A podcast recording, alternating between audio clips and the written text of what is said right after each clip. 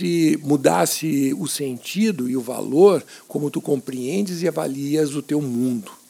Eu, nesses momentos, eu sempre lembro daquela frase, né, que a fé move montanhas. Claro, isso é uma metáfora, né?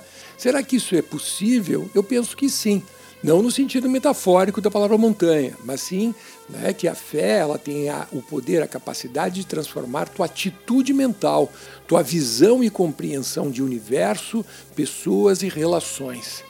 A fé, nesse sentido, por, e, portanto, né, não é um assunto privado ou reduto da teologia. É um assunto de todos nós e de todas as ciências.